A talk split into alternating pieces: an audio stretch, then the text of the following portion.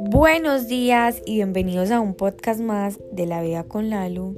Y vamos a hablar de cinco cosas que para mí son determinantes a la hora de llevar a cabo un día, a la hora de pensar en cómo voy a ejecutar mi día, porque uno muchas veces simplemente se despierta y dice lo que me depare, o sea, no sé qué viene, no sé qué va, solo sé que tengo que trabajar, pero se hace lo que se tenga que hacer.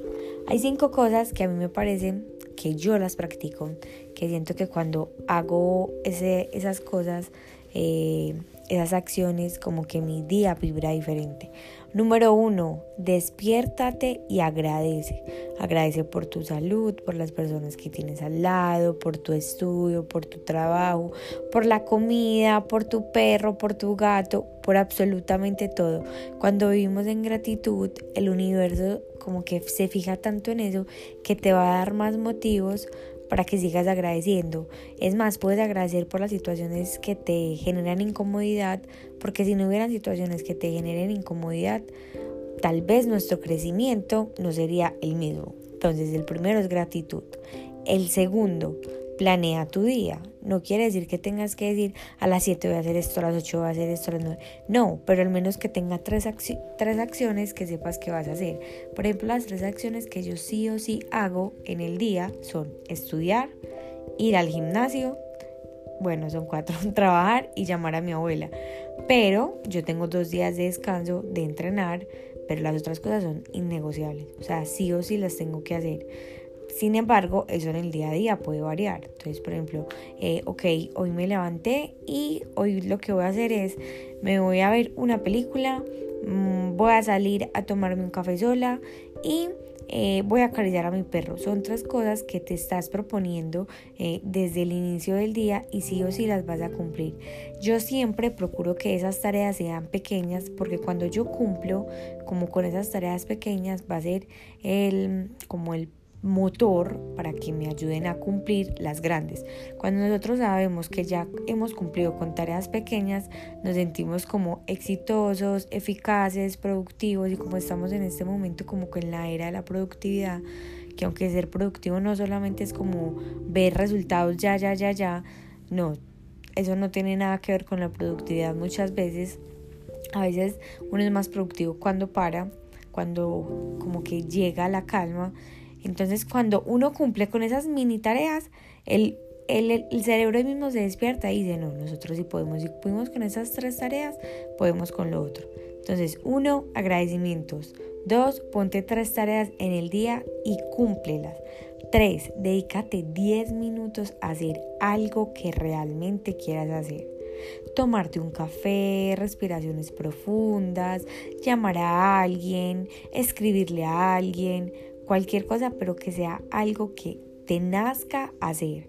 O sea, puede variar todos los días, pero eso es como para salirnos del piloto automático. Cuatro, para mí es muy importante tomar agua.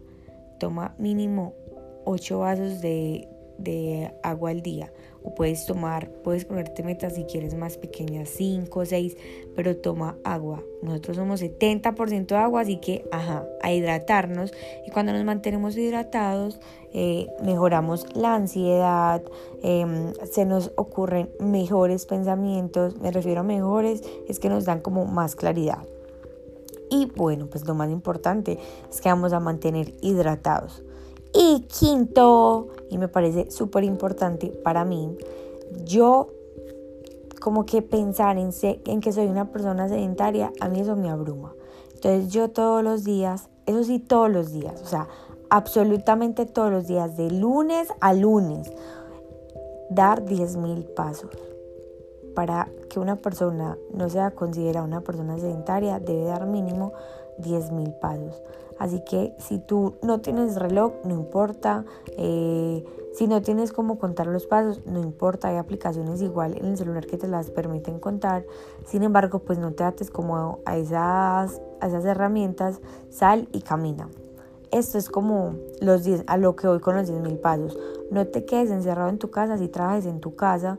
Sal, distráete, no te lleves el celular o si quieres llévate el celular y pon eh, un podcast, música, eh, un audiolibro, lo que quieras. Pero sal y al menos dale dos eh, vueltas a la cuadra de tu casa o sal y camina un kilómetro. Sal y camina hasta el centro comercial más cerca de tu casa. Pero eso lo que nos va a hacer es, primero que todo, a movernos un poco más, a que estemos en movimiento. Cuando nosotros estamos en movimiento, se generan mejores ideas y nos liberamos de pensamientos que tal vez nos están abrumando.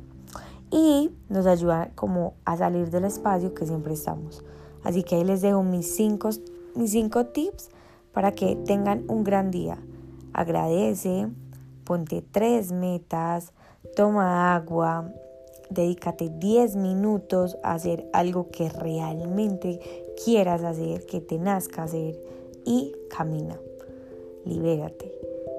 Genera expansión. Cuando estamos en movimiento, eso es lo que hacemos. Nos expandimos hacia el mundo, nos abrimos por completo y decimos, ok, si nosotros estamos en movimiento es porque también queremos darle movimiento a los pensamientos que en este momento nos está abrumando o darle más vida a los pensamientos que en ese momento nos hacen sentir wow. Los amo, las amo y gracias por estar acá. Nos vemos mañana en el próximo episodio de La Vida con la Luz.